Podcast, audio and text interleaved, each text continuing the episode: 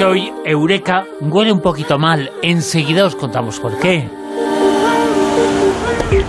Y es que vamos a hablar de eso, de curiosidades, de anécdotas, de cosas que no sabía sobre sobre la caca.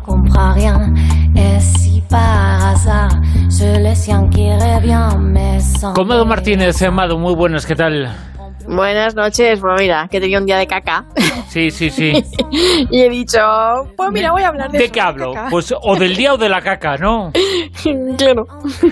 Oye, por cierto, me llama mucho la atención cuando me comentabas que allá en la luna, eso que vemos que está a 300.000 kilómetros de aquí, en la luna, en la luna hay caca. Eh, Es que la con, luna, con sí. perdón, que pinta allí la caca. ¿Quién ya es una estado? cosa de que, Porque hay que hacerla, ¿eh? Eh, claro, que, hay que hacer la luna en la caca. Pues eh, sí, pues co- como el hombre ha estado allí, hijo mío, pues eso de que cuando el hombre pone la- el pie, ¿no? Puso la- el pie en la luna, también puso la caca. Ah, Porque donde va el hombre va la caca, como todo bicho viviente. y siendo un poco más concretos, además, en la luna hay cuatro bolsas llenas de caquita, pero también se dejaron ahí otros regalitos, que era pues eh, se dejaron pis, vómito y otros desperdicios y despojos. Y, y muchos además se estarán preguntando cómo cagan los astronautas. Qué bonito, qué bonito lo de Astron cuando dijo esto es un pequeño paso para el hombre, no se estaba refiriendo a eso, se estaba refiriendo a otra cosa. Sí, sí, y además luego en, la, en las naves y todo eso es un, es un marrón porque tienen que, que hacerlo, es un marrón como muy marrón, Sí, tienen que hacerlo en un esto especial con un agujerito muy pequeño, casi haciendo eh, equilibrios ahí, Eh, que es que succiona. No te quiero contar. que tiene que ir succionando conforme, Claro. porque es que si no eso flota por la Cla- nave. Claro, claro. Y en gravedad cero es que vete a saber lo que va a hacer. Bueno, Pues la ya caca, ves. ya no te quiero contar el pis. Pues ya ves, también Ah. tiene una sonda y es un poco aparatoso, ¿eh? No Sí, es sí, tan, tan, tan glamuroso lo de ser astronauta y tal. Sí, pero en la luna, en la luna hay también caca. Esto no lo sabíamos y seguramente no lo sabía nadie. Sí, es que hay cosas que yo te apuesto que no, que no sabes de la caca, aunque todos caga- cagamos, pero venga, vamos a empezar. Por Algu- ejemplo. algunos se cagan por delante vómito. O sea, pero el vómito sí. es que tiene eso también, ¿no? Sí, claro, ¿ves? Yo siempre he dicho que esa regla matemática de que el orden de los factores no altera el producto es mentira, porque yo siempre he dicho, porque si comes pollo, cagas mierda, pero si comes mierda no cagas pollo, ¿no? Pero, no, pero, pero en fin, dejando a un lado a los come mierda y todo eso, pues se puede vomitar caca. Eh, sí, sí, o sea, como en el capítulo ese de los dibujos de South Park, que cuando Carmen está ahí defecando por la boca. Sí. Pues bueno, pues eso puede pasar y además es que si pasa, eh, es, eh, es- o sea, es raro, es porque tienes un problema de salud serio o severo, o un atasco, obstrucción intestinal muy, muy grave o, algo así, como te imaginarás, no es nada agradable. Pero bueno, menos agradable es eh, tragarte una píldora de caca.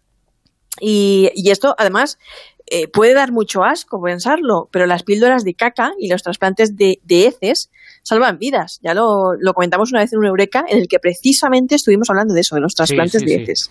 ¿Por qué? Pues muy sencillo, porque si tienes una flora intestinal dañada y por lo tanto tus defensas dañadas o infectadas por una bacteria de estas muy chungas, que las hay, y además te pueden provocar la muerte, porque algunas que son resistentes a los antibióticos, pues nada, cogen, te hacen un trasplante de heces de otra persona con una flora intestinal sana para que esa flora trasplantada conquiste terreno en tu intestino y acabe con la infección, que da mucho asquiño, pero tiene sentido y funciona. Claro, porque en realidad eh, más que trasplante de heces eh, se trasplanta lo que hay dentro del intestino y con, Claro. con la flora intestinal, ¿no? Claro. Eh, se eh, está trasplantando la base de, de muchas cosas, ¿no? Pero bueno, la palabra trasplante de heces es lo que puede hacernos eh, creer lo que es o lo que no es, porque es algo mucho más que eso, ¿no? Mm, Claro, claro. Oye, ¿y, y sabes que, que hay gente que caga rosa? ¿Así? Sí, a ver, antes de nada decir Eh, que eh, explica esto, ¿eh? antes de nada decir que si notas que, que el color de tus heces varía, eh, es bueno ir al médico, ¿vale? Eh, vamos a ver. eh, hace unos años, en los años 70, mm, cientos de bebés fueron hospitalizados en Estados Unidos porque estaban cagando rosa. Entonces, entonces claro, eh, pues eh, tú, tú ves la caca de tu bebé de color rosa y ¿qué piensas? pues que o la caca está enamorada, o que ha pasado por ahí la pantera rosa, o que estás perdiendo sangre o algo así, ¿no? Eh, puede ser grave. El, cambio de tono en las heces es, hay, que vigilarlo, ¿vale? Puede ser muy peligroso, te asustas, es normal. En el caso de aquellos niños que estuvieron cagando rosa, la cosa resultó no ser nada grave, ¿vale? Gracias a Dios. Resulta que habían eh, sacado unos cereales que llevaban un colorante artificial para que fueran de color rosa. Sí. Eh, pero tan potente que hacía que los niños estuvieran cagando rosa. Y, además para que veas las mierdas que hacemos de comida y que, comemos, nunca mejor dicho, porque este caso eh, fue muy preocupante, formó parte de la literatura médica hospitalizaron a muchos bebés y además la marca de cereales eh, se fue al traste, para además porque usaban un colorante que fue prohibido en Estados Unidos en 1976 después de que un estudio con ratas lo relacionase con cáncer, aunque además estuve presente mm, varias décadas después en muchos helados. Y de hecho, este colorante todavía está presente y se usa con frecuencia en productos para decorar pasteles, tartas, incluso lo utilizan los dentistas para, para mostrar a los pacientes donde hay una placa en sus dientes.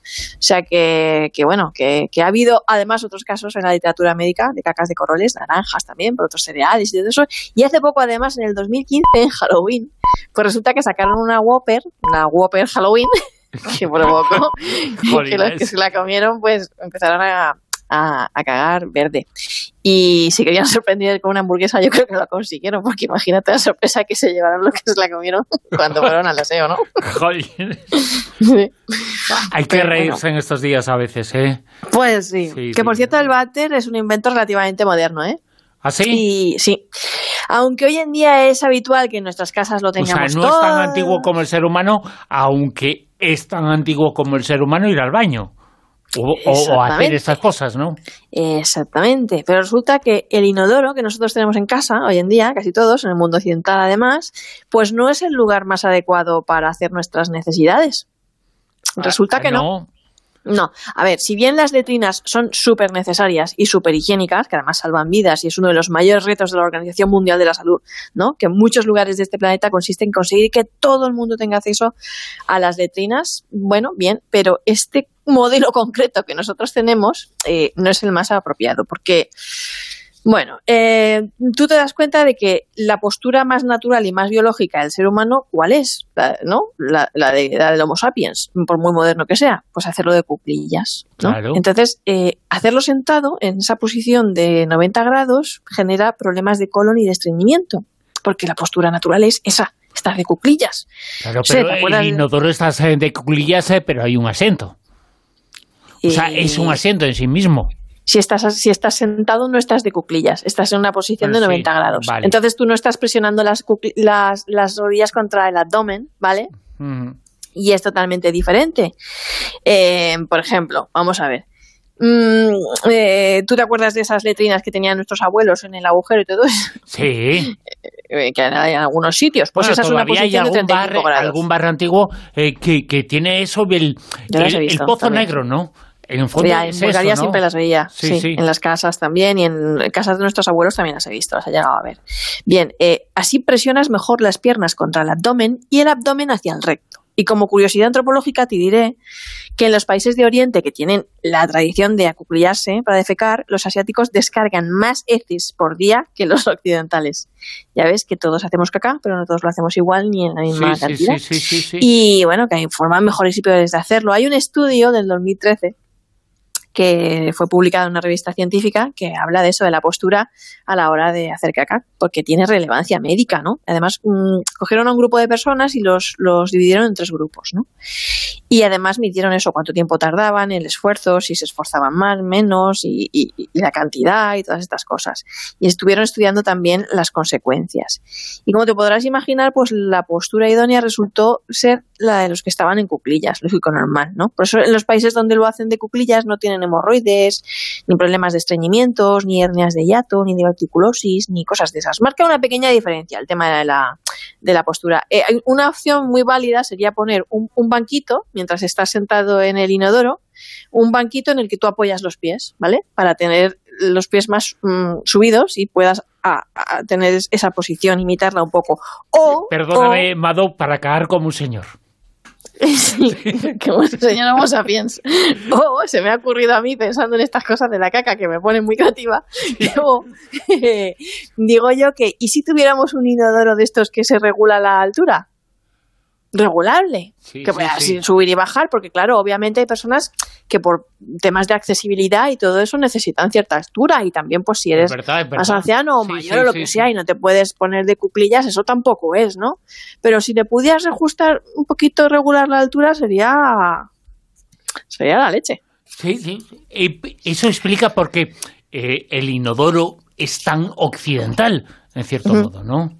Sí, pues la verdad es que sí. Y bueno, tú has pensado también... la equivalencia que se me ocurre ahora, ¿por qué en Occidente, en los eh, países eh, tan desarrollados, funciona también eso de las redes sociales? Igual es eh, por otra cosa lo que se está haciendo. Bueno, porque hay gente que dice barbaridades absolutas.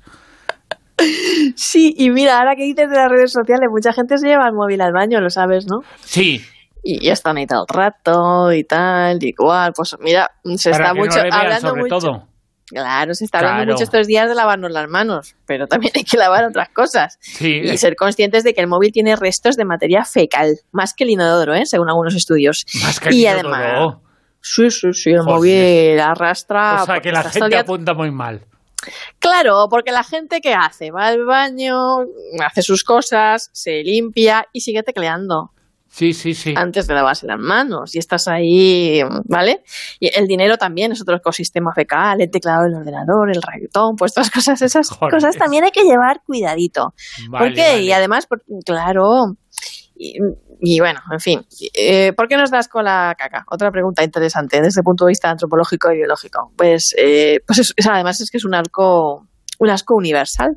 Sí, porque pasa en la, claro, en la mayor parte de culturas y probablemente tiene una explicación evolutiva porque en realidad es una fuente de infecciones, bacterias, hongos, parásitos y el cerebro humano ha evolucionado para detestar ese olor seguramente para protegernos de, de esas infecciones. Es un rechazo que forma parte de nuestro sistema inmune conductual. Además que cuando entras en un baño público, ya que estamos hablando de estas cositas, y estás percibiendo cierto olorcillo, es porque las partículas de eso que huele así están entrando por tu nariz y tu boca. Por eso a lo mejor cuando no soportamos ciertos olores, lo primero que hacemos es taparnos la boca y la nariz. Sí, sí, sí. Ay, Bruno, no sé. Yo creo que después de escuchar este Eureka ya no vas a volver no, pero a estamos igual cuando mucho. público. Perdón, el por qué hacemos en determinadas cosas y cosas eh, que forman parte de, de lo cotidiano, pues conocer un poquito una explicación que eso es en el fondo lo que, lo que buscamos y lo que hacemos, ¿no? Eh, dar pues a, la a, la, gente una serie de puntos, eh, investigar lo cotidiano. ¿Qué más cotidiano que eso? Pues ahora, este Eureka es una caca. Bueno, este Eureka está hablando sobre la caca. Sí. Y eh, estamos aprendiendo muchas cosas, ¿eh?